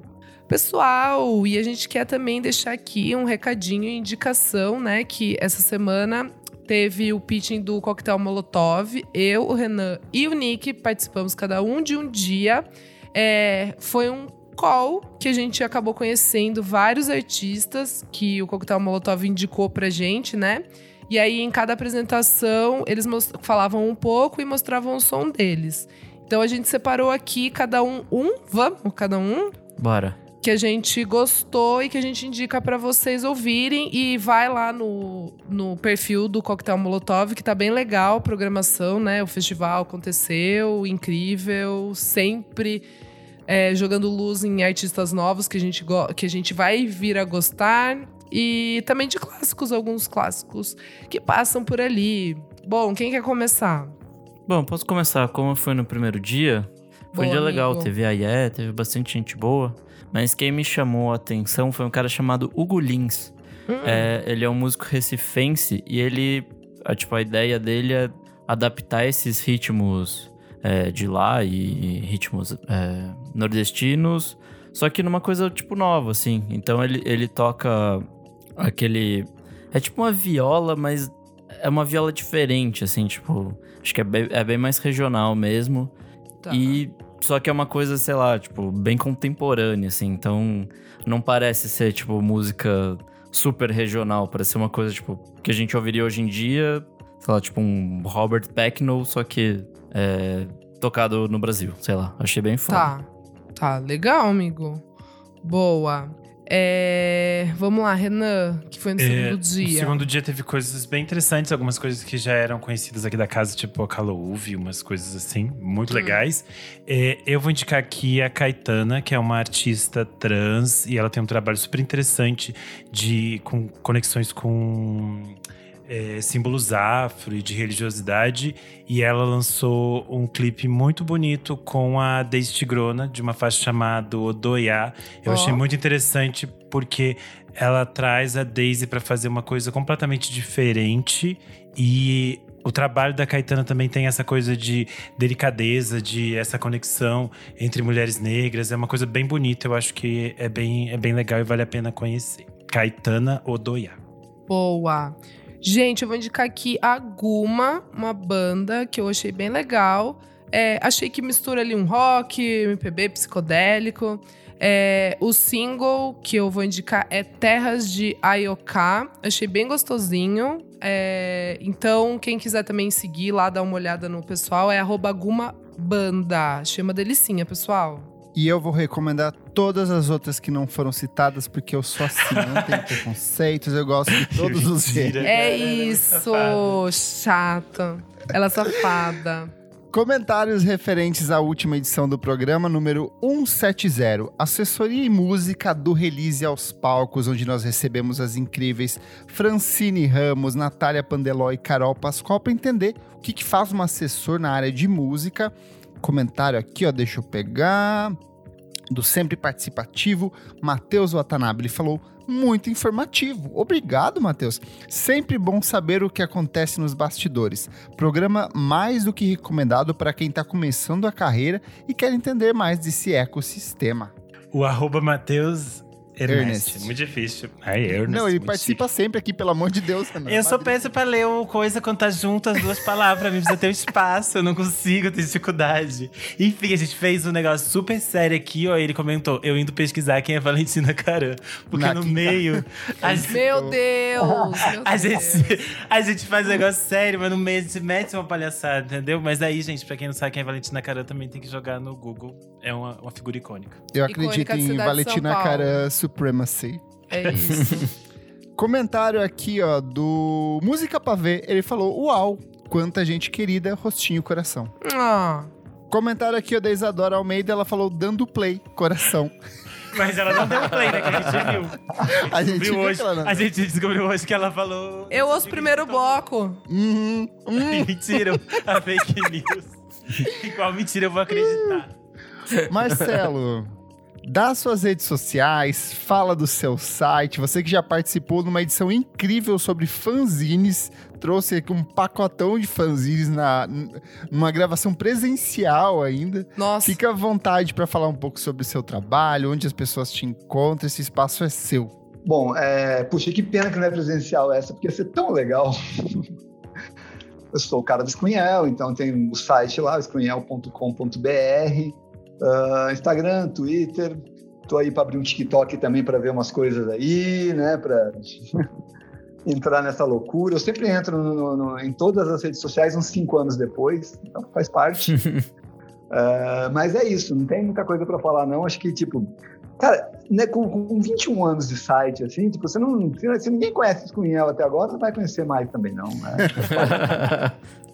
mas assim, mas uma coisa muito legal, acho que da última, da última participação para essa, é que a gente entrou, começou a fazer parte da Faro, que é essa aliança de sites uh, latino-ibero-americanos, tem um site da Espanha também, e a gente faz um boletim, além de outras é, maquinações que a gente faz aí embaixo dos, na, nas redes, a gente faz um boletim aí com 10 dicas de cada país. Então, de repente, se você quiser saber o que está acontecendo na Colômbia no mês passado, ou no Uruguai, ou na Argentina, ou no Chile, ou na Espanha, ou no México, as dicas estão ali por sites locais, sites como o Screenel, e que dão dicas assim de coisas quentes, coisas tipo com o viés de cada site ali. Então é muito bacana. Acho que isso é, é a coisa diferencial da última participação para essa. Muito obrigado Boa. pelo convite de novo. A gente que agradece. Obrigada. Olha aí, Nick, você que há dois anos falou que ia começar um projeto de ouvir músicas latinas e depois nunca mais, começa por essa lista. Nossa, Pô, o gostei. Não, né? a, a, playlist é matadora, já aviso, viu? Aí, ó. Eu sou o Kleberfac no Twitter e no Instagram, dicas diárias de música todos os dias. Eu sou arroba Almeida Dora no Instagram, Almeida Dora Underline no Twitter. E, gente, essa semana saiu, se tudo deu certo, mais uma edição do meu programa lá na Veneno.live, do Alone Together. E minha convidada foi a Bebê maravilhosa. Então, assim, gente, vai de play. Eu sou underline Renan Guerra no Instagram e no Twitter. Essa semana tem texto novo lá no Dentro do Meio. E é isso. Vamos comentar a novela junto comigo no Twitter. Uh! Eu sou arroba Nick Silva no Twitter, Nick Silva no Instagram. E é isso aí. Não esquece de seguir a gente nas nossas redes sociais, arroba podcast VFSM em tudo. Apoie a gente no padrim.com.br barra podcast VFSM ou, se não tiver aquele dinheirinho, compartilhe a gente com seus amigos, compartilha nas redes sociais, compartilha quando sai o programa lá no Stories, que ajuda a gente a crescer cada vez mais. Muito obrigado pela sua audiência e até a próxima edição do programa. Tchau, tchau. Nice. Tchau.